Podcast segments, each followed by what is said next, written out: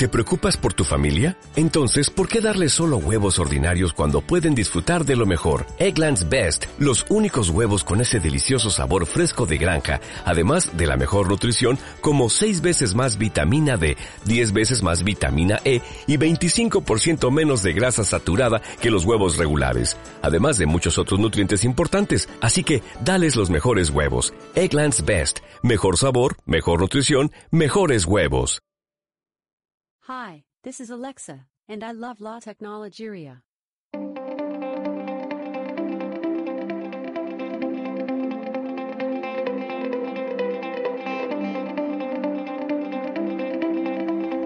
La Tecnología con Pablo Trinidad y Fran Blanco.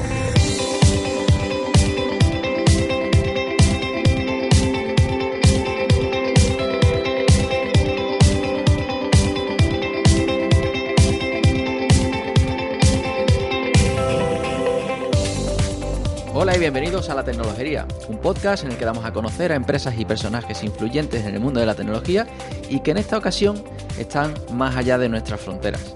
Os habla Pablo Trinidad y hoy no a mi lado, sino también en la distancia me acompaña el gran Fran Blanco. ¿Qué tal, Fran? Hola Pablo, ¿qué tal? ¿Cómo estamos? Pues muy bien, aquí hoy hemos aprovechado un fin de semana porque tenemos un programa en el que la diferencia horaria nos impone el grabar a horas intempestivas. Así que nueve horas porque nos vamos a viajar a la costa oeste de Estados Unidos. No es nada, ¿eh? Nada más y nada menos. La verdad es que es algo ilusionante. Vamos Sí, a además, ver. nuestro último viaje a, a la costa oeste te lo perdiste, que fue con, con David Maline, que ese Es sí lo hicimos en, en Cádiz y volvemos a la misma ciudad, en este caso a, a Seattle. Sí, sí, y concretamente creo que a la misma empresa, vamos. Sí, sí, estamos dando unas cuantas pistas. A ver si aquí nuestros oyentes van hilando. Muy bien. Vamos a, a por nuestro invitado, ¿no? Venga, vamos a ello.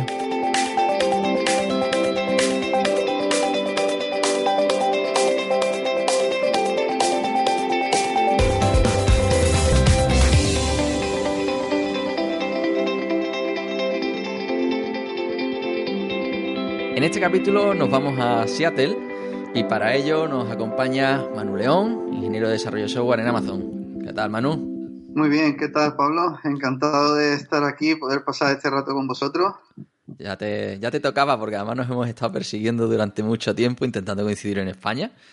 Pero, pero como no ha sido posible, ya hemos dicho, aunque sea de forma precaria y viéndonos las caras como píxeles, aquí estamos. Sí, sí, ya tocaba, ya tocaba. La verdad es que ha sido complicado ajustar los horarios y demás, pero al final aquí estamos. Muy bien. Por ir metiéndonos en harina, que vamos a empezar con la pregunta de romper el, el hielo, ¿no? Así que siempre empezamos con una pregunta culinaria. En este caso, ¿cuál es el ingrediente más extraño que te has encontrado en un perrito caliente? En un perrito caliente. Hmm, interesante. Pues eh, yo diría que una vez fue la salchicha, tío. Puede parecer raro, tú puedes decir, joder, un perrito caliente pues tiene una salchicha, ¿no? Siempre. Pero en este caso la salchicha estaba carbonizada. O sea, era un trozo de carbón que habían metido ahí dentro. Y nada, estaba extrañamente decente, la verdad, para estar tan quemada, pero bueno. El Eso resto es que es... Sí, es como el, el lo... Bueno, depende de la hora a la que lo, lo comieras, la percepción es una u otra, ¿no? Si es a las 4 de la mañana con hambre, como los, los chiringuitos Por ahí va. de delante de una Por discoteca, ¿no? Por ahí va, por ahí va. Bueno, a ver, Manu, para saber a ver de dónde nos dirigimos, eh, ¿qué, se- qué- qué te dedicas en Amazon concretamente? Pues eh, yo soy ingeniero de desarrollo software eh, y básicamente trabajo en lo que nosotros llamamos el sistema operativo de Alexa. Más o menos es como si fuera un sistema operativo en la nube, en la que... oh, permitidme desconectar mi Alexa porque si no, no va a parar, no va a parar.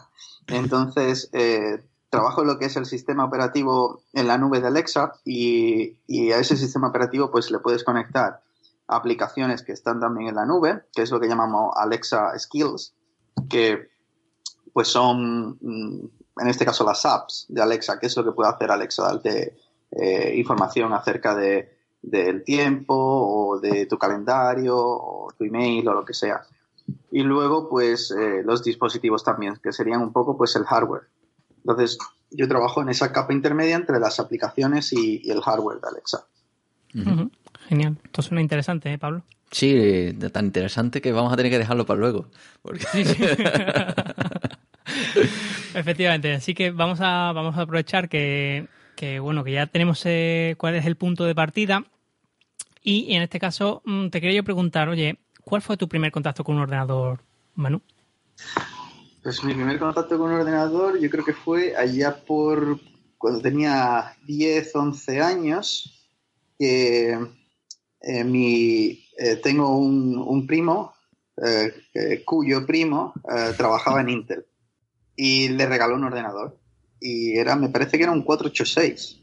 Ujú. Y claro, pues allí cuando se lo regaló y tal, pues eh, yo iba a su casa algunos días y poníamos algún juego, como por aquel entonces estaba el FIFA 97 o algo así, jugábamos y tal. Entonces ese fue mi primer contacto. Nos lo pasábamos bomba con el Paint, pintando cosas en el Paint, fíjate qué tiempo. Qué inocencia. Sí, pues entonces tú ya eres de la era X86, ¿no? Estos son de los que te gusta, Fran. Cla- Claro, porque son de los míos, es lo que tiene. Claro, no de los que empezaron con un Spectrum. Claro, Sí. bueno, vamos evolucionando un poquito más. Y en este caso, ¿cómo es que te metiste en ingeniería informática? Pues eso tiene su historia. Eh, a mí siempre me gustó mucho la informática. Cuando tenía como 16 años aprendí un poco de programación así por mi cuenta con Basic y cuando llegó la hora de escoger eh, eh, carrera eh, para ir a la universidad, cometí el error, que bueno, yo creo que eh, de todo se aprende y me vino bien, de entrar en ingeniería industrial. Y allí estuve dos años. Y tras estar en ingeniería industrial dos años, aunque no me fue del todo mal, eh, yo notaba que no me gustaba. Eh, había algunas asignaturas interesantes, pero la mayoría las sufría más que eh, apreciarla. Entonces me di cuenta que realmente eh, a mí lo que me gustaba era la informática y entonces decidí hacer el cambio a la ingeniería técnica en informática de sistemas. Pues son de esos casos, entonces no era tan, tan fácil cambiar de plan de estudios y, y era un paso atrás, ¿no? Ujú. que, que perdía, te convalidaban algunas asignaturas y eso, pero, pero bueno, la verdad que, que bueno, hiciste tú la carrera de tres años, ¿no? Pero luego Sí. hiciste la superior también, ¿no? No, no? hice el No. máster. Ah, vale, el es verdad, que te cogió con, con estos cambios, con la época convulsa de los cambios de planes de estudio y, y al final le, le cogiste el, el gustillo a esto de, de la informática. Ya, hemos- ya, adelantado parte de, de la historia, porque aquí la pregunta sería, ¿y cómo te dio por estudiar un máster? Pues eh, la verdad es que cuando acabé la... ah, Antes de acabar la, ah, la carrera, eh, me salió la oportunidad de empezar a colaborar con el grupo ISA, allí en la, en la escuela. Y bueno, no tenía muy claro realmente eh, para dónde iba a tirar mi futuro profesional y la verdad es que el máster parecía muy interesante. Se, se cubrían cosas que no se cubrían en la carrera y sobre todo a nivel de ingeniería del software, que en la carrera de informática de sistemas pues se ve menos de eso. Y la verdad es que me pareció un- un- una oportunidad muy interesante para, no solo para ampliar conocimientos, sino también pues para abrirme al- a algunas otras puertas, como en el futuro a lo mejor la posibilidad de hacer un doctorado o algo por el estilo. Sí, bueno, aquí el, el grupo ISA, eh, el grupo de investigación al que yo pertenezco, aunque no coincide, aunque no estábamos trabajando juntos en aquello, en aquel Correcto. momento. Y, y bueno, por eso, por eso nos conocemos bien. Y, y nada, este, es uno de esos casos en los que la primera experiencia profesional mm, viene con trabajando dentro de un grupo de investigación, que eso puede parecer un poco extraño, parece como que no es, es- es trabajar pero no es trabajar, ¿no? Mm, Realmente, ¿cuán- ¿cuál es la vida de un de un desarrollador en un grupo de investigación? Vista de dentro. Pues la verdad es que es muy curioso, es muy interesante. Yo la verdad es que es una experiencia que me que marcó mi vida y que me encantó porque realmente estás desarrollando cosas que eh, a lo mejor no existen en el mercado y, son prototipos o eh, para, para demostrar simplemente hipótesis eh, de investigación Entonces, trabajas en, eh, con tecnologías muy novedosas y trabajas con eh, conceptos que a lo mejor todavía no están implantados en, en la industria y creas cosas, la verdad es que normalmente eh, bastante, bastante chulas y que no tendrías oportunidad de crear en, en ninguna empresa, ¿no? Porque eh, las empresas normalmente pues van a, a lo que les da dinero, lo que les funciona y no a este tipo de cosas más en la nube como, como bueno, pues, eh, ¿cómo hacemos un sistema que, que haga cualquier cosa de estas que, que se hacen en el grupo ISA? Es súper interesante las cosas que están haciendo. Sí, pero además, bueno, tú también viviste una, una época de, de emprendimiento, si no me equivoco, ¿no? Dentro del, del grupo. Correcto. Eh, no duró mucho, no duró mucho, pero eh, tuvimos un par de...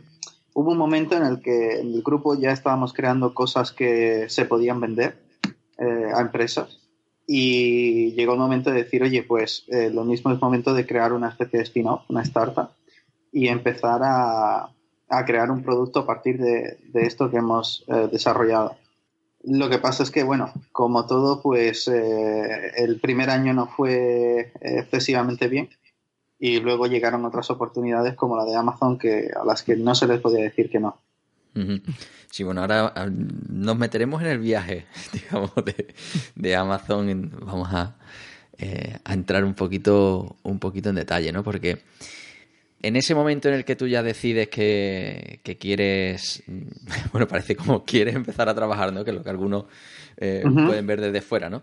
Pero que quieres salir de ese ámbito universitario, ¿cómo, cómo surge esa, esa oportunidad de Amazon? O, o esa idea de me quiero ir a Estados Unidos? ¿Qué viene primero? Eh, ¿Amazon, Estados Unidos, me quiero largar? Eh, pues eh, sí, bueno, vino, um, vino un momento ¿no? en el que el grupo de investigación pues estaba muy bien para iniciarte en el mundo laboral y, empezar a trabajar, pero llega un momento en el que te dices, bueno, pues necesito algo más, necesito uh, salir fuera, ver qué, qué están haciendo en la industria, ver qué, eh, cómo se trabaja en las empresas grandes. Y la verdad es que fue todo mucha casualidad, porque yo no, no había considerado uh, venirme a Estados Unidos y a Amazon y tal, sino que yo estaba considerando otras opciones dentro de Europa y demás. Y justo en esa época me contactó una persona de recursos humanos de Amazon fue casualidad total y, y me invitó a, a, pasar entrevistas con ellos y tomé la oportunidad, bueno, y salí adelante. ¿Eso fue de, de Amazon Estados Unidos o de Amazon cuando entró en España? De Amazon Estados Unidos. Directamente, ¿no? LinkedIn. Uh -huh. Sí. Sí, ¿no? Estos detalles para la gente que nos esté escuchando son, son relevantes, ¿no? Aunque en LinkedIn hay mucho recruiter, eh, gente de recursos humanos, hay, hay, mucho ruido en torno a la captación de, de, perfiles técnicos, ¿no? Y distinguirlo y que no sean spammers, ¿no? Es complicado, ¿no? ¿Se te ha dado el caso de, de spammers, ¿no? De gente que, que te empieza a mandar ofertas y, y que te hace perder el tiempo? Sí, sí, continuamente. Eh, sobre todo ya cuando entras en una empresa como Amazon, eh, las ofertas de trabajo pues te llegan a lo mejor dos, tres, cinco todos los días. Es diario. Y, y, todos llegan con la oferta de trabajo ideal para ti, tu próximo paso en tu carrera y vamos, donde lo vas a petar. Y luego cuando le das la oportunidad y empiezas a hablar, ¿no? Eh, te das cuenta que, que no tienen nada, ni proyectos, ni condiciones laborales, ni salario. O sea. Eh... Sí, en, en, en, este caso eh, tenemos por ahí la entrevista de David Bonilla, que, en la que estu estuvimos hablando del producto Manfred, que por si no lo conoces, bueno, al final estábamos hablando de, de buscar, de gente que no está buscando trabajo, ¿no? De cómo hacer llegar ofertas de trabajo y que alguien que no está buscando trabajo pierda ese, ese tiempo que no tiene ni quiere tenerlo para, para plantearse el, el, cambiar, ¿no? Y, y, sí, la verdad que, que, hay mucho ruido en el, en el mundo LinkedIn, ¿no? Correcto. Y, y entonces, por meternos ya en, en, harina con el tema camino a Amazon, ¿no? ¿Cómo es un proceso de selección en Amazon? Pero ya conocemos el de Facebook bien en detalle, ¿no? la verdad que con David sí, sí vimos una cara, pero a ver si es diferente. ¿Cuál es el tipo de pruebas que te hacen? Pues depende del nivel en el que vayas a, ser contratado, ¿no? Eh, por ejemplo, para ingenieros de desarrollo software hay tres niveles, eh, eh, uno, dos y tres, fácil. Entonces, para niveles uno, que es, digamos que sería el entry level, ¿no? El, nivel de, en el que entras en Amazon si no tienes mucha experiencia, normalmente menos de cinco años de experiencia laboral. lo que te hacen es son entrevistas sobre todo enfocadas en, tres aspectos.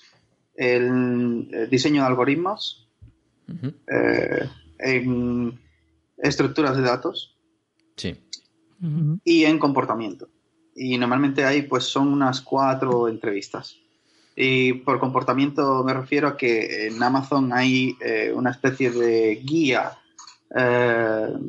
o de valores de la empresa, ¿no? que es lo que llamamos principios de liderazgo, y son 14. Eh, y, y, generalmente pues, se busca que la gente eh, sea afín con esos principios de liderazgo. Entonces es muy importante para Amazon, a diferencia de otras empresas, en Amazon la gente sí que en su día a día todo lo que hace eh, se va en torno a esos principios de liderazgo. Entonces es muy importante. Y, la entrevista, de hecho, uno de los puntos más importantes de las entrevistas son los principios de liderazgo. Entonces es una empresa que tiene la cultura por escrito. Eso Sí, la cultura por escrito. Eso es complicado, eso es uno de los grandes retos que tienen muchas de las, eh, de las startups que empiezan a crecer, ¿no? Y que quieren tener el molómetro por las nubes, ¿no? Y molar mucho y, y más allá de tener futbolines y empezar a contratar gente y ya no conoces a todos los que están trabajando en casa, ¿no? Y, eso, Amazon, que es un monstruo, pues, pues sí que, sería. Ese documento no es público, ¿no? Sí, sí, lo es. Eh, sí, lo puedo mandar luego, el link. Vale, vale. Eh, lo, pondremos en el. Yo creo que es uno de los enlaces interesantes que estaría bien tener en el, en el post del programa. lo colgaremos en la web también, ¿no? Bien, y, esa parte que, bueno, la, primera de temas algoritmia, de estructura de datos, es muy parecido a lo que puedes encontrar a lo mejor en concursos como el, Google Code, ¿no? Y concursos de programación, ¿no? Sí, yo creo que un poco al final eh, un poco más sencillos porque eh, tienes que tener en cuenta que la persona que está enfrente está nerviosa, que, que ahí no buscas eh, algo que sea de una idea feliz, sino eh, buscas un proceso de razonamiento, ver cómo la otra persona razona y, a lo mejor un, problema que al principio parece muy difícil, ¿no? Eh, si empiezas a razonar, encuentras que eh, hay formas relativamente sencillas con algoritmos que ya conoces, algoritmos que son bien estudiados, como a lo mejor un DFS o un BFS, eh, y, con estructuras de datos que también conoces muy bien, como a lo mejor un, mapa o una, un set. Entonces, al final se trata de combinar realmente todo el conocimiento que se supone que un ingeniero de software o un programador debe tener eh, para resolver un problema. Los problemas no son triviales, evidentemente, a lo mejor no lo ves al principio, pero tienes como una hora para resolverlos y lo más importante es el proceso de razonamiento. Vale, hay una cosa que no te he preguntado, ¿era en persona o a distancia? Esa primera. No, en persona. En persona, ¿no? Sí. Bueno, te hacen primero una o dos entrevistas telefónicas, porque no, digamos que eh, llevarte a un sitio en persona es eh, muy caro, sobre todo no solo por el precio del viaje que te pagan, sino por el, eh, las horas de los entrevistadores y el tiempo que pierden los entrevistadores. Entonces te hacen una primera entrevista telefónica para ver que tienes cierto nivel y ya a partir de ahí sí que vas en persona y te hacen cuatro o cinco entrevistas en persona. Por supuesto, en inglés. Sí, sí, en inglés. Bien, y después de, toda esa fase viene algo más. Después va a ser el filtro gordo, supongo, ¿no? Eh, la fase de, de recruiting, de reclutamiento, ¿te refieres? Sí, sí, es decir, una vez que si has superado todas esas etapas, ¿ya estás dentro o, qué es lo que ocurre? Sí, pues lo normal es que si superas todas esas entrevistas, eh, después los entrevistadores pues se reúnen algún día, eh, lo antes que puedan, y, hablan pues de tus entrevistas, ¿no? Y se decide si se te hace una oferta o no.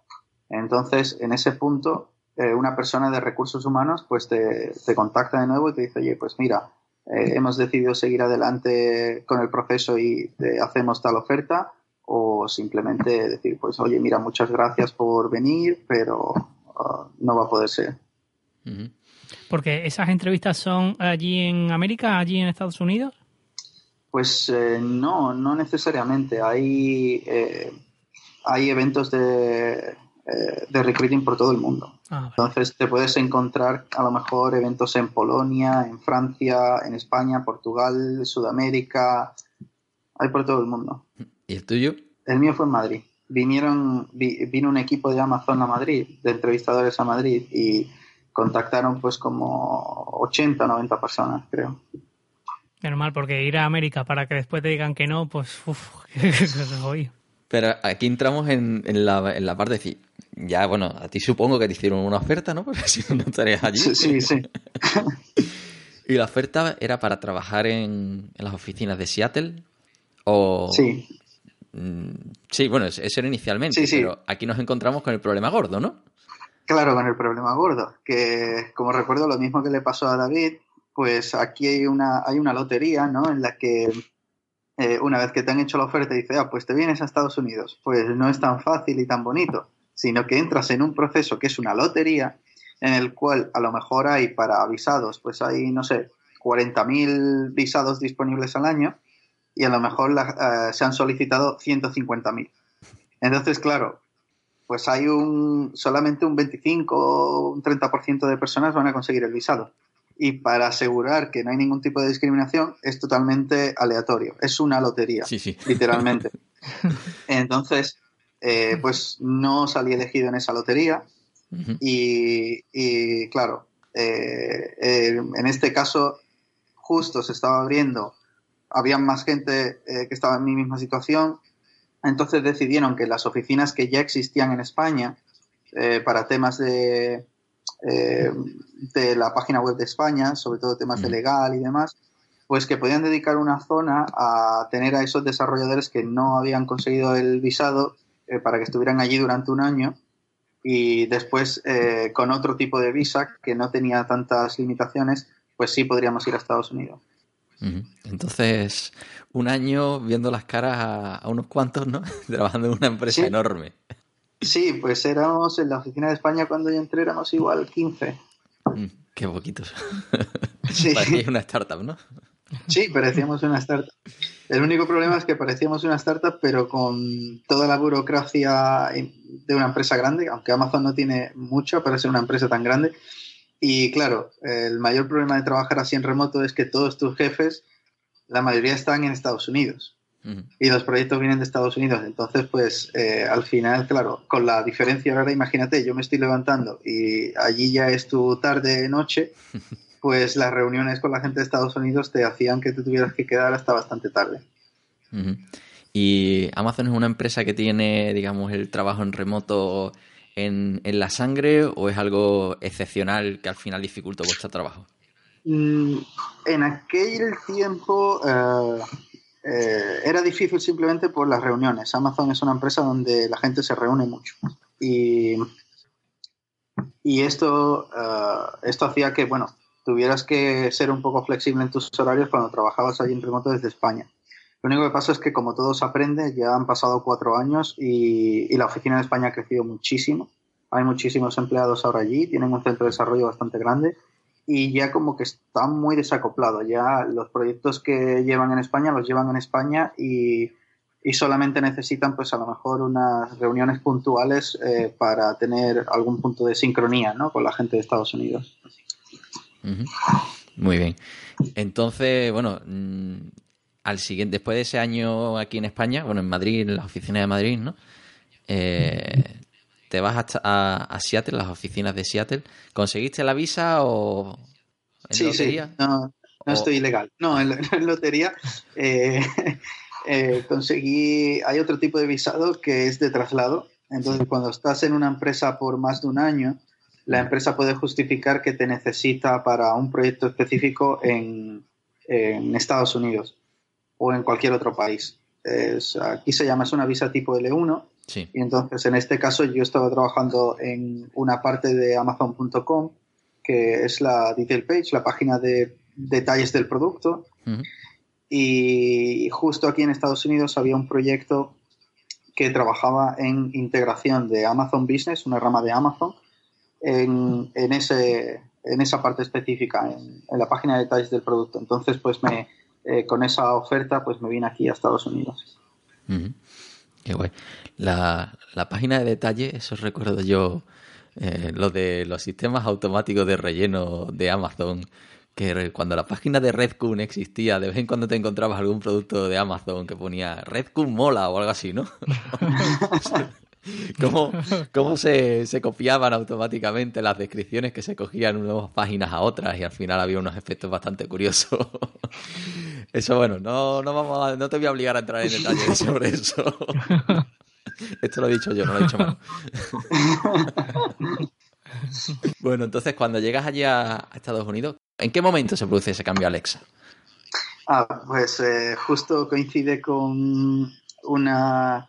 ah, yo acababa de obtener un ascenso y justo se produce una reorganización eh, y, y cambian muchas cosas dentro de Amazon Business, eh, que era la rama de Amazon para la que yo trabajaba.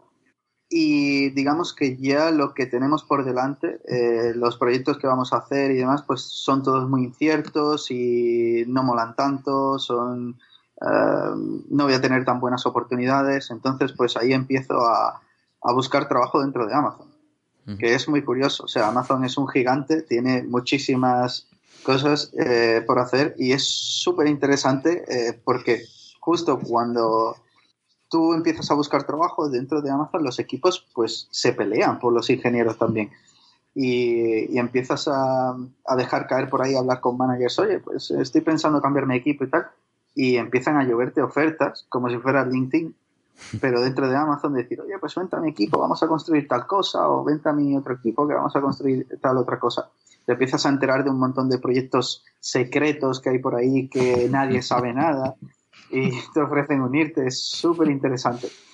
Y en este caso, pues yo tenía ah, ah, tres ofertas para unirme dentro de Amazon. Dos eran dentro de AWS, eh, un servicio que entonces era secreto, que ahora ya se puede decir que es Acina, Ujú. y otro, y otro servicio que era, bueno, muy conocido, DynamoDB. Sí. Y la tercera opción, pues era Alexa, en el sistema operativo de Alexa. Entonces, bueno, fue una decisión, decisión difícil, pero al final, pues decidí eh, venirme a Alexa y nada. Ha sido, yo creo que ha sido una buena decisión. Oye, por, para las personas que no, que no lo conozcan, esas tres ramas, o sea, a- Adina, Adina, Acina. ¿has dicho? Acina, Acina. Acina. Se escribe como Atena, A-T-H-I-N-A. Ah, vale, vale, vale. ¿Y, y qué, ha- qué hace esa rama? Eh, Acina es un servicio dentro de AWS y es una de las cosas que a mí pues me tienen enamorado de Amazon, ¿no? Y es eh, un eh, senior principal engineer, que es un tío, bueno, eh, casi de los más altos que hay en Amazon a nivel de ingeniería, se dio cuenta de que había muchas empresas que utilizaban AWS, empresas muy grandes y muy conocidas, que almacenaban una cantidad de datos inmensa. Eh, estamos hablando de muchos petabytes de datos en formato JSON o CSV en S3. Ujú. Entonces, cuando querían agregar datos o hacer consultas para encontrar un dato específico, lo que hacían era se montaban un Elastic MapReduce, pasaban todos esos petabytes de datos a, a las instancias de Elastic MapReduce y solo en la transferencia de datos ahí se iban un pastizal, un Mm. montón de dinero. Y luego, claro, en la ejecución del Elastic MapReduce se iba otro pastizal. Entonces eh, se dieron cuenta que había muchas empresas gastando muchísimos millones de dólares simplemente en hacer ese tipo de consultas y agregaciones. Entonces este, a este ingeniero se le ocurrió decir, oye, ¿por qué no directamente montamos un lenguaje de consultas tipo SQL que te permita hacer búsquedas y agregaciones sobre los hosts de S3, Y eso. donde tienes almacenados los datos?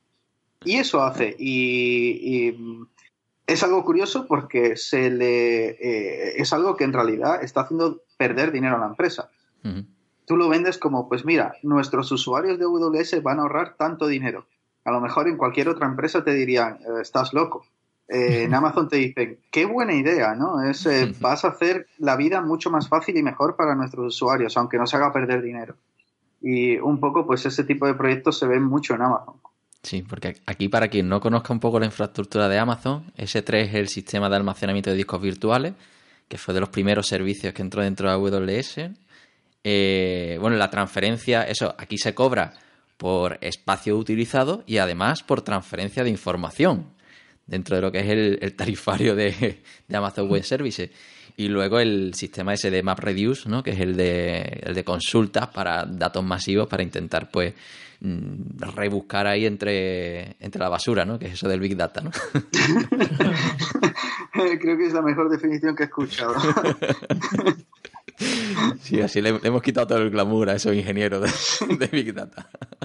Sí. Bien, luego lo del DynamoDB, eso es una base de datos. Ah. De ahí viene lo del DB. DynamoDB es, sí, una base de datos eh, no SQL con propiedades bastante particulares y... Y ya por fin, y ya por fin llega Alexa, ¿no? Que llegaste tú a Alexa cuando ya había comenzado o, o estaba sí yo llegué a Alexa ya subiéndome en el carro, ¿no? Alexa ya era un éxito cuando yo llegué. Yo llegué a Alexa pues hace año y medio, ya se habían vendido muchos millones de dispositivos y estaban en ese punto en el que Alexa había sido una startup casi, ¿no? Una idea que tuvieron cuatro y desarrollaron y hicieron una especie de prototipo, gustó y empezaron a vender eh, eh, dispositivos y estaba en el punto en el que se había visto que ahí había un, un filo muy bueno de negocio y de, y de llegar a, hogares y demás. Y empezaron a invertir ahí eh, pues en crecer Alexa y justo en ese momento llegué yo. Bueno, aquí entonces tú llegaste y, realmente te metiste en esa capa intermedia, es decir, que, que has visto el crecimiento en las aplicaciones de, de, ese sistema, ¿no? Porque al principio todo esto son ideas que, que sí, que los vídeos promocionales quedan muy guays, pero luego, luego empezamos con el choque con los usuarios reales. Ya eso lo vimos con el caso de ahora Intel, ¿no? De, de IndieC, de cómo el noventa y tantos por ciento de la gente le dice burradas a los robots virtuales, ¿no? y, eso, entonces, eh, tienes un sistema que la, idea mola y los usuarios empiezan a hacerle perrerías. Y ahora quieres, en esa etapa de madurez, ¿no? Darle cierto empaque, utilidades y que la gente empiece a poder hacer cosas, ¿no? Mm, ¿Esa ha sido tu responsabilidad dentro de Amazon? Eh, un poco sí. Dentro del sistema operativo de Alexa hay, no sé, muchos equipos, hay mucha gente trabajando detrás y yo concretamente estoy en un, en un equipo muy específico que es de multimodal. Entonces, eh, mi equipo se está centrando básicamente en cómo se muestra el contenido y cómo se sincroniza el contenido. Entonces, aquí cuando yo le hablo a, mi dispositivo Alexa que tiene pantalla, pues me muestra ahí unos gráficos y demás, pues eh, eh, todo lo que hay detrás de eso es en lo que, en lo que estamos trabajando en mi equipo. Claro, entonces ahí lo que al final estás poniendo en bandeja gente que tiene ideas de meter distintos tipos de datos, ¿no? Al final tiene que pasar por esa por esa capa y luego esos datos también vienen de sistemas y será, habrá una parte de integración de sistemas bastante importante, ¿no? Por otro lado, y, y tú de, middleware, ¿no? De, de man in the middle. Correcto, correcto. Muy bien, entonces eres consciente de, todas las fuentes que están interviniendo ahí, ¿no? Y de todo lo que, lo que va enganchando. Eh, ¿Qué es lo más raro que has conectado? En Alexa. Sí. Pues, eh, em, bueno, no lo he conectado yo directamente, pero lo más raro que he visto me parece que era una empresa que quería conectar una línea de juguetes eróticos a Alexa. Creo que está por ahí en las noticias. Es bastante curioso. No sé, eso no sé en qué quedó, pero no me lo quiero ni imaginar tampoco. Quería ponerle voz a, esos dispositivos. Claro, claro, que tú lo controles, ¿no? Y no sé, Alexa más, no sé cómo sería. Oye, y, ya que tiene, bueno, Alexa lo, lo, has apagado, ¿no? Lo tienes, lo tienes por ahí a mano. Sí, sí, está aquí. tenemos que conseguir que nos haga unas declaraciones para la tecnología, aunque sea una promo. Eh, Sabes que Alexa, como tal, eh, esto es muy interesante. Eh, otra cosa que, que mola mucho de Amazon es que cualquier cosa que hagas interna, eh, si tiene sentido, se puede exponer a través de AWS. Entonces, tú te puedes crear tu propio Alexa a día de hoy. El, el servicio de AWS, o sea, el servicio que, que da soporte a Alexa para eh, reconocimiento de audio y para procesamiento del lenguaje natural, está expuesto en, en AWS. Entonces tú puedes jugar con ello y si te vienes a la parte de productos, Entonces puedes, en, puedes despiezarlo, ¿no? Por decirlo de alguna forma. Sí, correcto. Las piezas fundamentales de Alexa están ahí. Entonces tú te puedes crear tu propio eh, forma de combinarlas y crear otra plataforma completamente diferente a Alexa, pero con el mismo motor de inteligencia artificial. Mm. Y eso está, está bastante curioso. Y a ver, ¿cómo era esto? Ah, ah, esto es Amazon Poly. Bueno, básicamente en ese servicio eh, de Amazon Poly tú puedes poner ahí cualquier texto y te lo convierte a, a voz. Y además eh, es interesante porque eh, la verdad es que está más avanzado a nivel de, de voces. Alexa simplemente tiene tres voces ahora mismo. Mm. Eh, no, en realidad tiene cuatro. Tiene el inglés americano, el inglés británico, el, el japonés y el, y el alemán. Mm. Pero Sí, aquí tiene más pero, voces. El sistema este de sí, en el Amazon Poly tiene más voces y más... eh, y, y tiene incluso voces masculinas y Sí, demás. tiene voces masculinas y femeninas, ¿verdad? Sí, se lo estuve viendo hace poco. Sí, pues ahí eh, este servicio de Amazon Poly realmente puedes, ah, puedes generar no solo, ah, es un, hay un lenguaje de marcado como si fuera HTML pero para voz que se llama ah, SSML y puedes crear, no sé, eh, tiene risas, tiene pausas de como, como de respiración, tiene mm, algún tipo de, tiene sonidos, tiene cosas que puedes hacer normalmente tú con la voz, un humano pues lo puedes emular. Y la verdad es que está, está bastante curioso. Y simplemente pones ahí tu texto escrito con eh, este lenguaje marcado y te lo, te lo lee. La verdad es que queda bastante realista. Sobre todo el, el de inglés está muy, muy conseguido. Creo que la, la vez que probé el del español no estaba tanto, pero eso mejorará con el tiempo. Si tenemos tiempo intentaremos hacer la, la intro de la que nos presenta, ¿no? Pues intentaremos, intentaremos hacerlo con el poli. Juguetaré un poquito a ver si, si le saco algo, algo interesante, ¿no? Vale, ya sé. ¿Tú sabes dónde vi lo de Amazon Poli? ¿Dónde?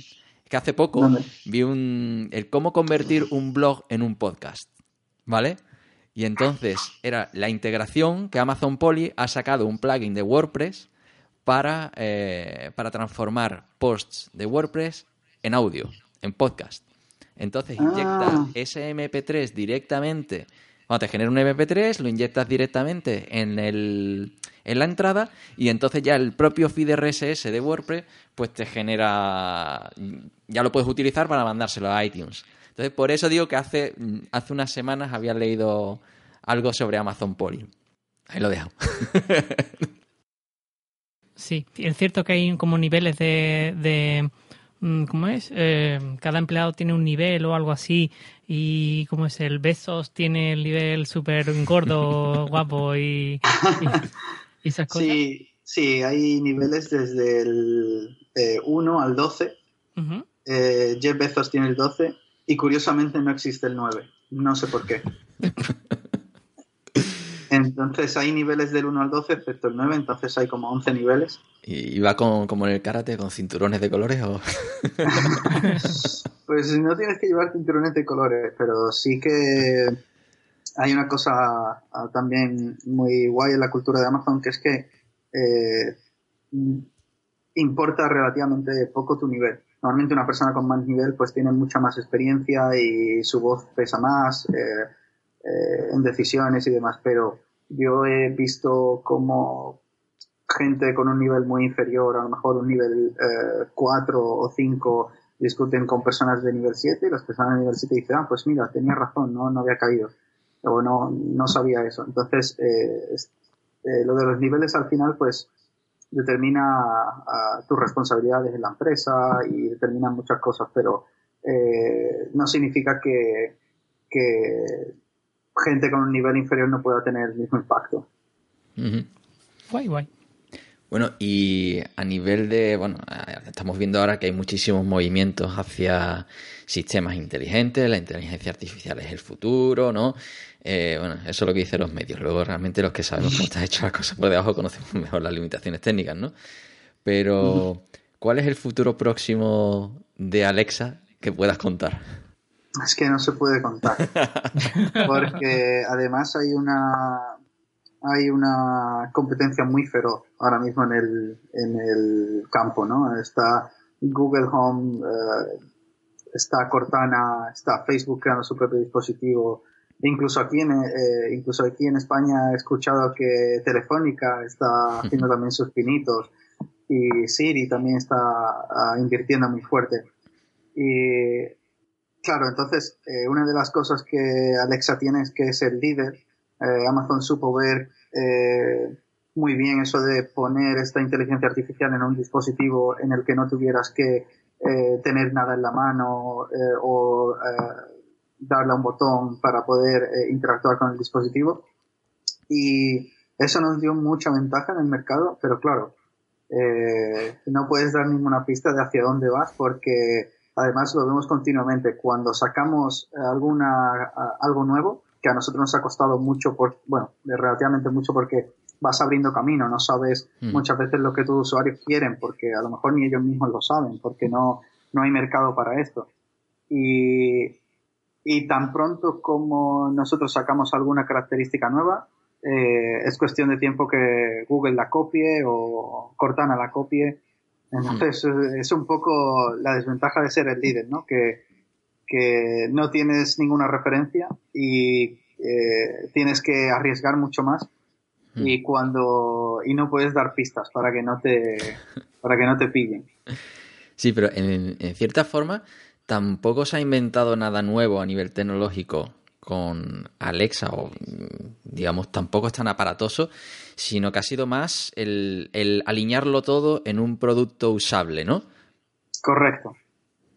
Correcto, no, no es nada que Alexa haya sido algo completamente revolucionario que Google no tuviera o que Apple no tuviera, simplemente supieron ver esa conexión entre, oye, si ponemos eso en este otro tipo de dispositivos eh, que, en el que puedas controlar cosas como tu televisión, ¿no? Que te lo puedes decir, Alexa, eh, pon, no sé, Juego de Tronos eh, en mi en mi Fire TV o Alexa, enciende la luz sin necesidad de usar una app o nada, pues ahí fue donde estuvo la clave. Sí, porque aquí también vimos las gafas de correr de Oakley, de, que, se hablaba con la voz, y ahí lo, impresionante, digamos, era el tener un espacio tan pequeño como eran las patillas de una gafa, un chip capaz de, mm, de sintetizar todo ese reconocimiento de voz y, y, la sintetización de voz también, ¿no? y, que tú te comunicaras de, sin manos y sin botones y sin absolutamente nada con esa con esas gafas. Entonces, mm, y aquí ya te pido una, opinión personal, ¿no? ¿Crees que tendremos muchos Alexas? Es decir, Alexa ahora mismo es como el reconocedor de voz que actúa como, como intermediario con otros dispositivos. ¿Veremos una Alexa en muchos sitios? ¿O productos similares reconocedores en, en muchos sitios?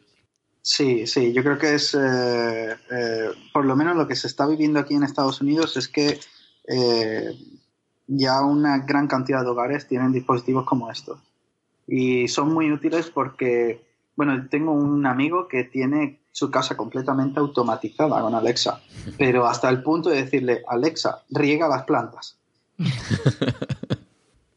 o sea, es, es increíble, ¿no? Y y la verdad que sí, es, eh, se está trabajando para que eh, al final, la idea final de todo es si, si, os acordáis de la película de Iron Man, el Jarvis, que es un asistente inteligente y puede controlar cualquier cosa de tu casa, pues un poco a eso se va, ¿no? una especie de entidad con la que tú puedas hablar de forma natural, como lo harías con cualquier otra persona, y a la que le puedas dar eh, órdenes y decir, oye, pues por favor baja la persiana o mm, no sé, cosas como en el futuro, ¿no?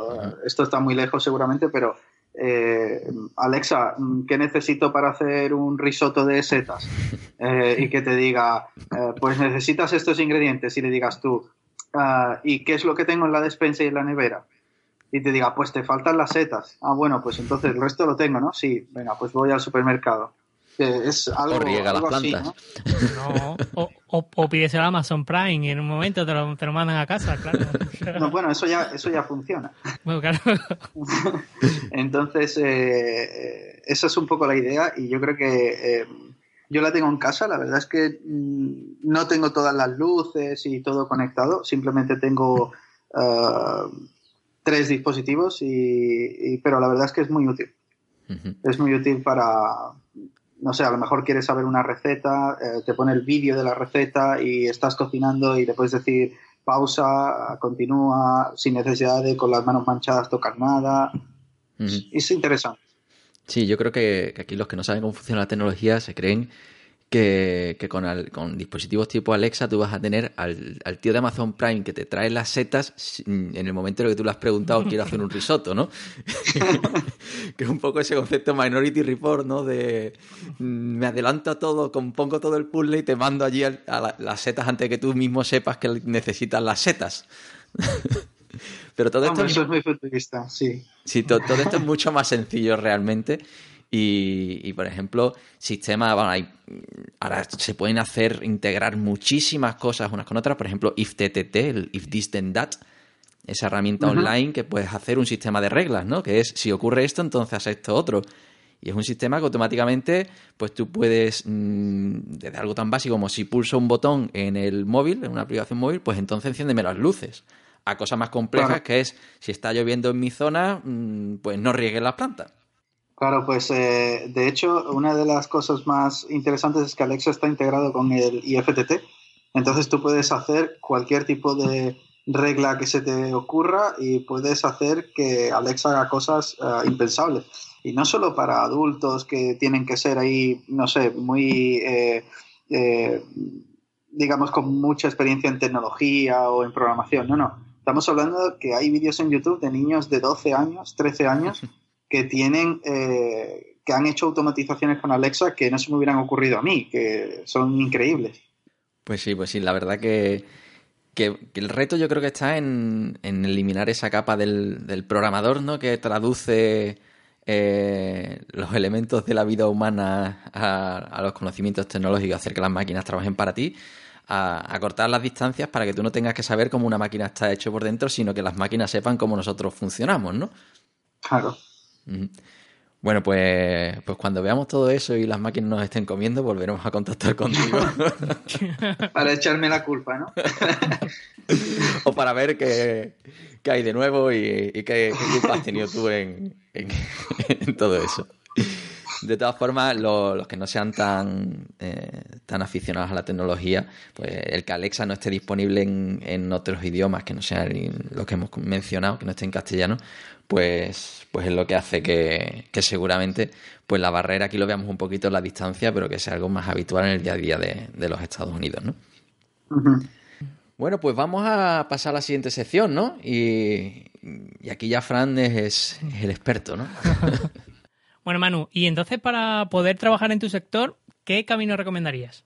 Bueno, pues yo creo que eso depende mucho de, cada persona, ¿no? Yo creo que al final eh, hay personas que tienen eh, que son más aventureras y se quieren ir fuera, eh, no les importa irse a la otra punta del mundo. Eh, luego hay otras personas, otras personas que prefieren quedarse más cercano a, casa y demás. Entonces depende de lo que busque cada persona, pero yo sí creo que mucha gente se, se, desorienta un poco al principio, no sale de la carrera y ahora qué hago. lo más importante es saber qué te gustaría hacer eso es algo que parece muy fácil, pero que no lo es nada. Es decir, si eh, una vez que sales, que ya has completado tus estudios y dices, oye, pues a mí que me gustaría trabajar en una de las grandes como Google o como Amazon, yo diría que la mayoría de los ingenieros, eh, por lo menos la mayoría de los que yo he conocido, eh, podrían acabar trabajando en una empresa como Amazon o Google. Pero es cuestión, como tú dices, de qué camino sigues. Pues si tú quieres acabar trabajando en una empresa como Google, eh, en Estados Unidos el camino va a ser diferente a si quieres acabar trabajando en una empresa en, no sé, en Sevilla, ah, de hacer páginas web o de hacer cualquier otra cosa. Ambas cosas son completamente válidas. Simplemente tienes que saber qué es lo que quieres hacer. Porque me imagino que siempre es mejor, digamos, pegar primero tener un, un pequeño escaloncito para llegar a una de, estas grandes.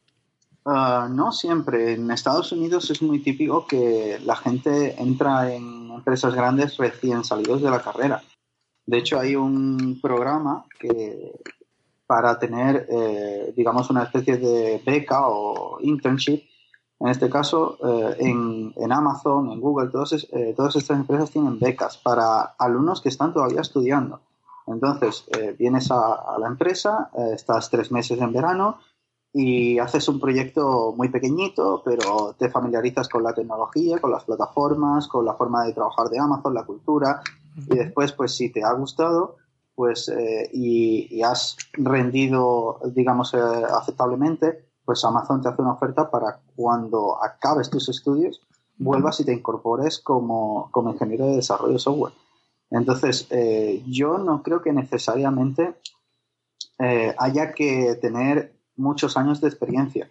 Simplemente creo que eh, lo primero es tener claro que quieres eh, trabajar en una, empresa de ese tipo y eso viene también con su todo parece idílico, pero no lo es. En las empresas de este tipo pues hay mucha presión, eh, hay, vas a competir, son entornos muy competitivos, compites con gente muy inteligente que probablemente sean más inteligentes que tú y, eso pues al final eh, hay gente que se siente cómoda en ese tipo de ambientes y gente que no.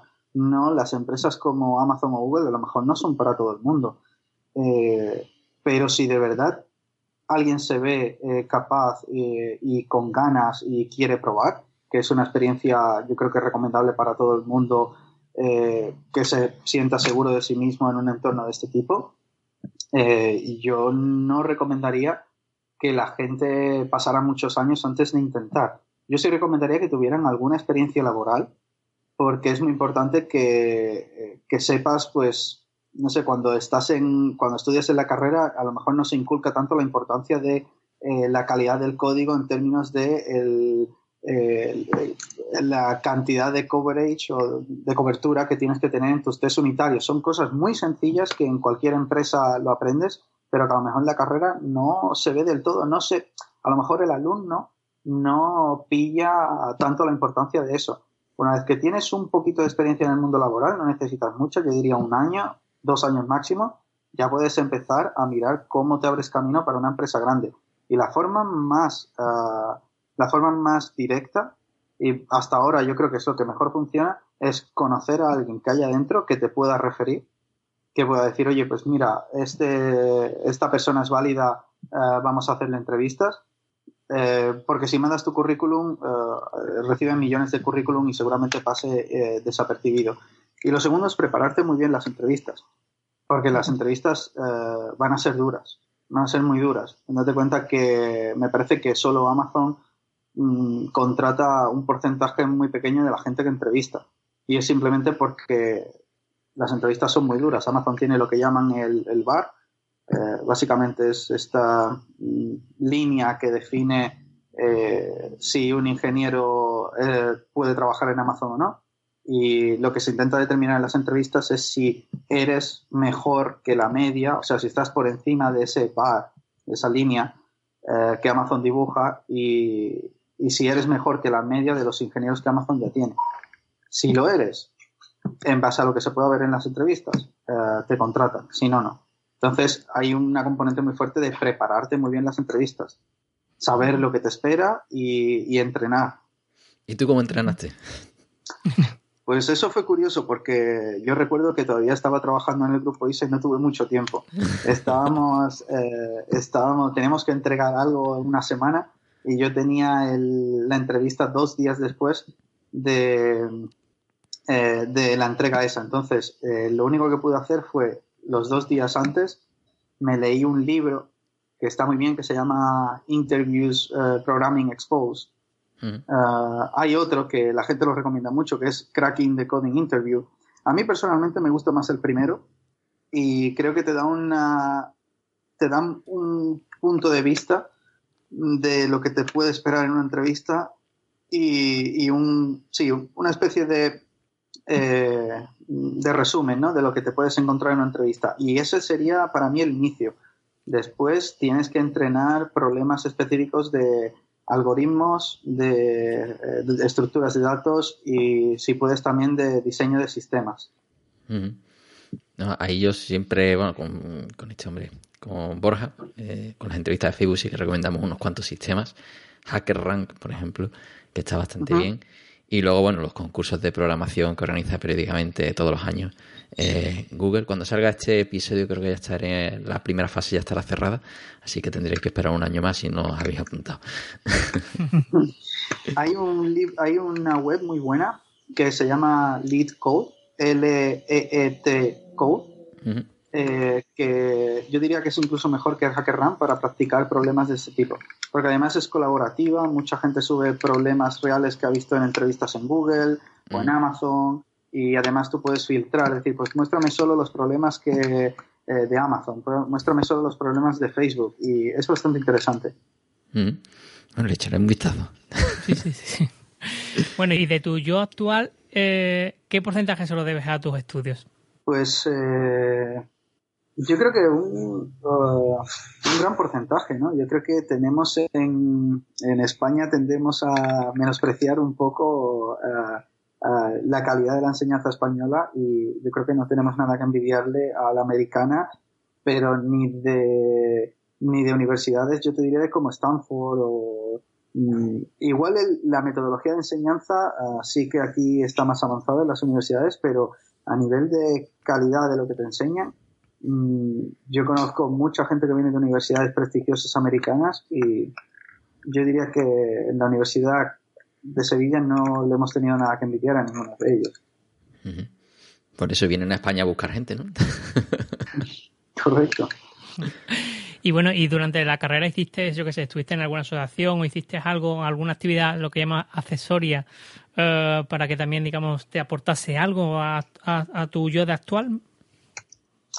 Pues eh, eso es eh, una interesante pregunta porque yo nunca he intentado hacer cosas pensando en eh, si me van a aportar algo o no. yo hago cosas porque me gustan, porque las disfruto, ¿no? Ya bastante tienes con trabajar y estudiar 8 o 9 horas al día como para encima pegarte la paliza de decir, bueno, pues voy a seguir trabajando todo el día. No, tienes que dedicarte tiempo a ti. Lo que pasa es que se, se dan unas condiciones muy curiosas, que es que si te gusta mucho algo, en tu tiempo libre al final te acabas dedicando tiempo a eso. Y sí, yo hice en, mis, eh, en mi tiempo libre, pues al final eh, lees libros o eh, haces proyectos que tú consideras que pueden ser interesantes, aunque sean para ti, porque los disfrutas. Y eso al final, pues sí, te ayuda. Eh, pero yo recomendaría a la gente que invirtiera tiempo en ellos y si de verdad te gusta la informática mucho, al final ese tiempo libre que tienes para dedicarlo a ti, eh, lo vas a hacer con, con, temas relacionados de informática, ¿no? Lo mismo te, te, construyes un pequeño robot que ahora, por ejemplo, AWS ha sacado una, una cámara, eh, se llama AWS, AWS Deep Lens, y es para que la gente aprenda Machine Learning de una forma didáctica. Y pues ese tipo de cosas, eh, si las disfrutas, yo lo recomiendo completamente. Qué guapo. qué bueno, qué bueno. Oye, y ya que ya que te conoces ahora ya que estás, eh, venga, con Alexa en Amazon y tal, eh, ¿qué le dirías a ese a ese tú de hace 10 o 15 años? ¿Qué le recomendarías? Ah, pues la verdad es que eso es algo eh, complicado, ¿no? Porque eh, hay una cosa que eh, a mí me completamente, mi punto de vista es muy particular en eso y es, por ejemplo, yo considero, hubo unos años en el que consideraba que haber estudiado ingeniería industrial durante dos años me fue un paso atrás, ¿no? Porque me hizo entrar en la carrera ah, de informática dos años más tarde que cualquier otra persona. Sin embargo, yo creo que lo que yo aprendí en esa carrera de ingeniería industrial después me sirvió mucho a todos los niveles.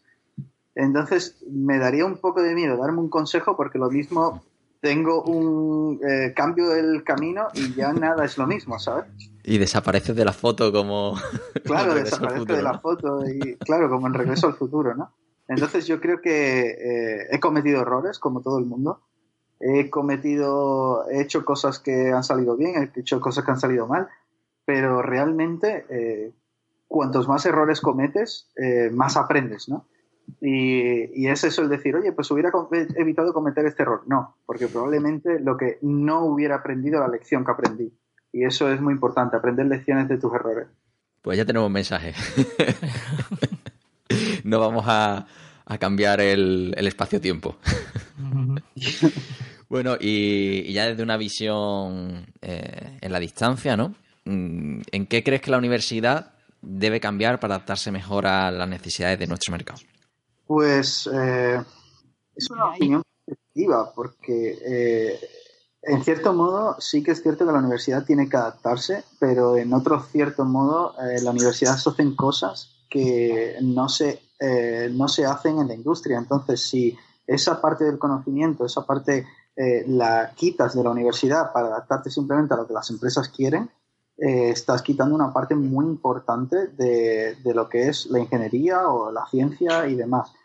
en este caso concreto, yo creo que sí que debería haber asignaturas específicas en la universidad que están más orientadas a lo que te vas a encontrar luego en tu trabajo, ¿no? Como ingeniero una de las cosas que yo creo que hubiera ah, sido muy, muy beneficioso en, la carrera de informática es que mm, no deberían simplemente enseñarte a programar tipo estructura de datos y, diseño de algoritmos, sino eh, qué tipo de, eh, sino en diseño de sistemas, qué tipo de eh, componentes tienes. Tienes bases de datos, data warehouse, tienes colas distribuidas, Ah, hay un montón de componentes cachés y la gente cuando sale de la carrera a lo mejor no tiene un conocimiento de, diseño de sistemas mm. y cuando llegas al mundo real y te encuentras que tienes que construir una aplicación web o tienes que construir eh, un,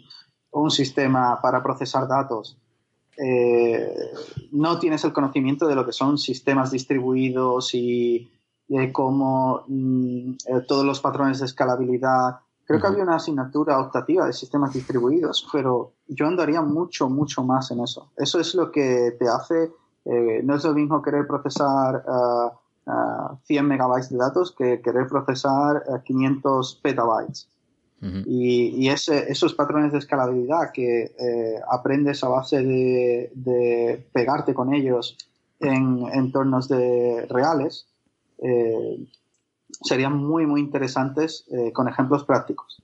Es decir, pues vamos a crear un sistema que procese datos, vamos a crear un sistema que procese 300 millones de, peticiones por segundo.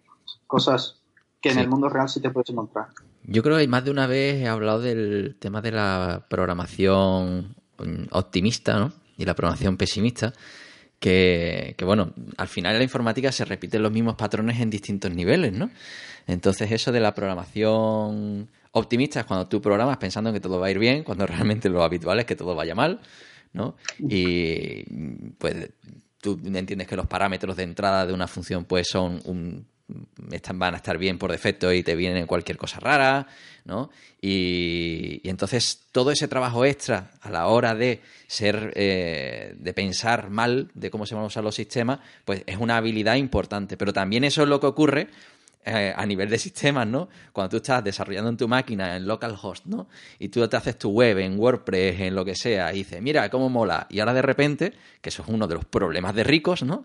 Tienes un montón de visitas, el famoso efecto Meneame, ¿no? Que tiene un hosting de estos baratitos y de repente te viene una lluvia de usuarios y aquello no, no tira, ¿no? Y es que realmente tú has sido optimista, ¿no? Y, y, llega un momento en el que, claro, se pueden dar cosas malas cuando estás en ese, en ese mundo. Y eso yo creo que ahí sí tienes razón. Que, no, que el tipo de soluciones que tú necesitas para, para grandes, grandes infraestructuras, pues no son los que, los que te encuentras en tu, en tu máquina, ¿no? Y esto además lo hablamos, recuerdo, eh, la entrevista con Leticia de Oracle, que hablaba de grandes infraestructuras y hablamos de cómo puedes enfrentarte como mm, un peón ¿no? que está estudiando a este tipo de, sistemas. Y por ejemplo, Oracle sí tenía simuladores de sus infraestructuras y, demás. Pero, pero bueno, pondré este trozo del audio, lo pondré cuando, cuando se definan nuevos planes de estudio y esas cosas. Bueno, Fran, vamos a pasar a la parte que a ti te gusta. Efectivamente, a la personal. Eh, ya nos relajamos un poquito más y, en este caso, Manu, oye, ¿cómo te organizas tu tiempo? Pues cómo organizo mi tiempo. Pues eh, a mí prácticamente me organizan el tiempo, porque yo, eh, yo me definiría, mi, eh, mi sistema de trabajo es trabajo cuando puedo. y con esto me refiero a un día normal, yo llego por la mañana a la oficina, me pongo a trabajar, con suerte tengo una hora hasta la primera reunión y después, este, Alexa es un ambiente un poco caótico, que nunca sabes lo que te va a venir en el día. Entonces tú estás trabajando y tienes que aprovechar, o sea, yo eh, escuchaba que David decía, pues mira, a mí me funcionan muy bien los pomodoros. A mí los pomodoros no me funcionarían en la vida porque nunca sabes cuándo te va a venir una interrupción eh, y entonces yo me intento concentrar el máximo tiempo posible, intento trabajar lo máximo posible hasta que llega tu manager o, alguien de producto y te dice, oye, que tenemos este problema, que vamos a ir a tal reunión a hablar con tales personas para solucionarlo. Y, y un poco, es un poco caótico, pero bueno, a mí me funciona bien porque tengo eh, cierta habilidad para concentrarme durante mucho tiempo y trabajar el máximo tiempo posible y después hay mucho cambio de contexto, pero eso sí que afecta un poco más pero intento manejarlo como puedo. Y entonces, pero mm, tú tienes a lo mejor deadlines de esto tiene que estar en tal fecha y apáñate, porque entonces... Sí. Sí. Sí. Entonces, la, gestión es un poco a salto de mata, ¿no? Claro, claro. Lo único que pasa es que, eh, claro, uno va aprendiendo los truquitos eh, y ya cuando te dicen, oye, pues eh, hay que crear tal sistema para hacer tal cosa pues tú vienes con un diseño técnico y dices, esto me va a llevar a construirlo un mes con cuatro ingenieros. Dices, vale, dos meses. Simplemente porque sabes que eh, van a surgir otras cosas, porque ahora de repente viene un, un, problema con alguno de los servicios que ya tenemos, que eso es otra cosa muy interesante, que en Amazon quien crea un servicio lo mantiene. Y si hay un problema a las dos de la mañana, no hay equipo de soporte, te despiertan a ti. Entonces, eh, eh, claro, sabes que van a, haber, van a venir problemas con servicios que ya existen, sabes que te van a meter en, fango en otros proyectos. Entonces, al final, eh, lo que intentas es, y para eso la metodología Scrum es muy buena, ¿no? Porque calculas tu velocidad y ya dices, bueno, pues sé que este proyecto tiene tanta envergadura, pues vamos a necesitar cuatro sprints con la velocidad que tenemos. Y la velocidad pues ya cuenta todas esas veces que te interrumpen, todos eh, los cambios de contexto y, demás. Claro que con ese sistema automáticamente, si tú trabajas 40 mm, horas semanales, pues mm, tú sabes que cuando ya lleva un tiempo trabajando, pues realmente no son 40, sino que serán 15 netas de media y entonces ya te sale, vuelve todo a cuadrar. Correcto. Entonces, pues, eh, eso lo llevo bien. Lo único que pasa es que es cierto que si no, si todo estuviera más organizado y no hubiera tanto cambio de contexto y demás, sería más productivo todo. Pero bueno, eh, es algo que hay que mejorar. Bueno, ese es tu sistema de productividad, al fin y al cabo. Bien. Entonces, bueno, sí, aquí está una pregunta que nos gusta mucho, que es que siempre se habla de gente de éxito, ¿no? Gente que mola, uy, Amazon, qué bonito todo, ¿no? Empresas de éxito. Pero a nosotros nos gusta tener una visión mucho más simple, ¿no? De, del éxito. Y es, desde tu punto de vista, ¿cuándo dices que un día ha sido bueno? Pues, interesante pregunta.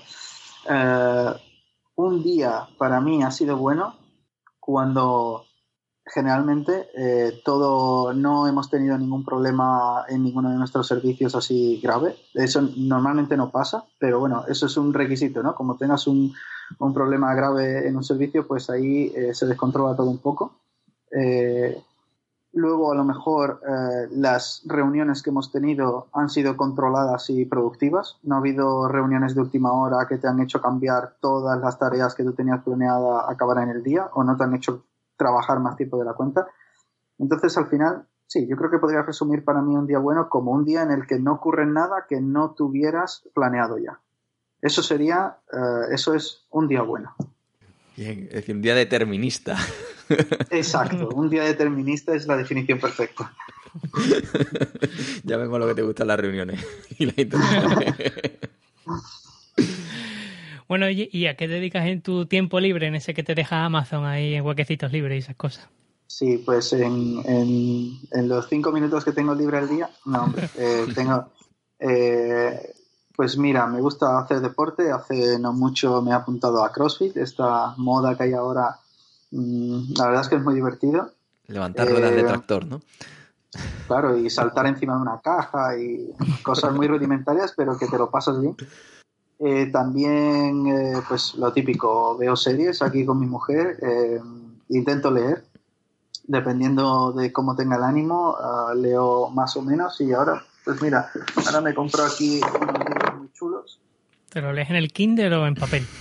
No, mira, tengo aquí el... En papel. ¿Cómo se llama esto? Eh, lectures, eh, lecturas en, física, de Feynman. Sí, es un, es un buen taco gordo. lo llevan, algunos camioneros lo llevan para calzar el camión. Exacto. Eh, no, pero está muy interesante porque estudias lo que estudias en la universidad o en el instituto de física, ¿no? Eh, lo estudias simplemente porque tienes que aprobar.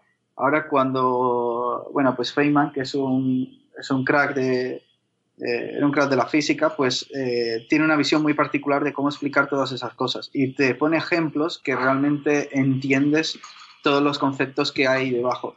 Y cuando anteriormente la mayoría entendías pocos conceptos y la mayoría de lo que entendías eran ecuaciones, matemáticas, aquí realmente sí que entiendes conceptualmente todo y, eso está bastante, bastante bien.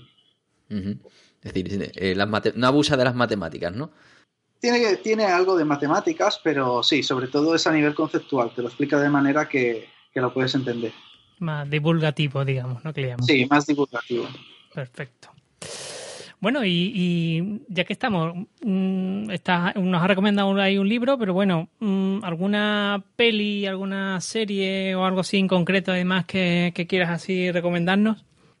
Pues eh, eh, te va a hacer gracia, pero eh, para mí las series españolas lo están petando últimamente y me estoy viendo la de, ¿cómo se llama? La Casa de Papel, ¿no? Ah, sí. Ah, Buenísima. Quien no la haya visto tiene que verla, obligado eh, y luego así libros, así a nivel profesional, creo que hay uno muy bueno que es eh, Fearless Change, que es como cambio sin miedo. Y te, y te ayuda sobre todo a... te explica patrones para introducir ideas y hablar con personas y que esas ideas no directamente no te lleves un rechazo frontal, ¿no? Que, eh, que está muy bien. te ayuda mucho a la hora de trabajar con otra gente. A ver cómo le, cómo le vendes una idea ¿no? a la otra persona. Claro, ¿cómo haces que esa persona, en vez de creer que tú le estás vendiendo una moto que en plan, eh, bueno, ya viene esta aquí con sus ideas locas, cómo haces que esa persona se involucre y, cómo haces que lo que en principio a lo mejor podría parecer que iba a ser un rechazo frontal, pues eh, ya no lo es y esa persona pues te ayuda y es, interesante. Pues, pues, ese me lo voy a leer para ver cómo cambiar la universidad. ¿eh? Porque todo lo que tiene que ver con política. falta tres tomos de eso. al, final, en grandes corporaciones, el status quo tiene mucha fuerza y cuando quieres hacer cualquier cosa que se salga de la norma, pues al final la primera reacción es miedo de, la contrapartida. Así que supongo que por ahí, pues me lo leeré y ya te diré si, si encuentro alguna receta que me sea de, de utilidad. Pues bueno, pues yo creo que hemos hecho un recorrido ya bastante interesante. Hemos conocido el camino que es lo que lleva a alguien hasta, hasta Seattle. Eh, bueno, no muchos detalles, porque no podemos saber cómo está hecho por dentro Alexa, pero sí un poquito, pues, eh, el producto, en qué consiste, qué lo que podemos, cómo podemos juguetear con la tecnología y, que en un futuro próximo, pues, eh, esté a nuestro servicio. Y nada, bueno, pues agradecerte, Manu, que te hayas levantado tempranito un fin de semana para, grabar esta entrevista. Y bueno, y espero por lo menos la cerveza de que nos solemos tomar, pues dejártela de ver para cuando nos visites de nuevo en Sevilla. Y si, y, si tienes algo nuevo que contar de Alexa, te plantamos el micro por delante. Muy bien, pues nada, un placer haber estado aquí con vosotros esta hora y media.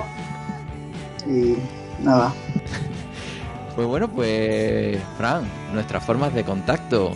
Efectivamente, pues si ya quieres comentarnos qué te ha parecido Alexa o demás, o quieres sugerirle alguna cosilla aquí a Manu, pues mándanos un correo a hola.tecnologería.com o puedes inscribirte en iVoox, en iTunes o en Taprite o encontrarnos en tecnologería.com donde abajo a la derecha tienes un fantástico enlace para incluirte en nuestro canal de Telegram.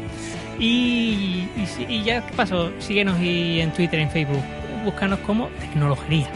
Y además, que esto es nuevo, yo creo que cuando salga este programa ya lo tendremos. Tenéis ahí abajo también un enlace a un canal de YouTube donde iremos colgando los audios en un formato que, como sabemos que hay gente que le gusta esto de, de utilizar YouTube malamente y solo escuchar cosas, pues también nos hemos subido al carro de- del vídeo. Si es que el que no está pendiente de tecnología es porque no quiere, vamos. Si parpadea, te lo pierdes. pues nada, pues nos vemos en el próximo episodio. Muy bien, hasta el próximo, adiós.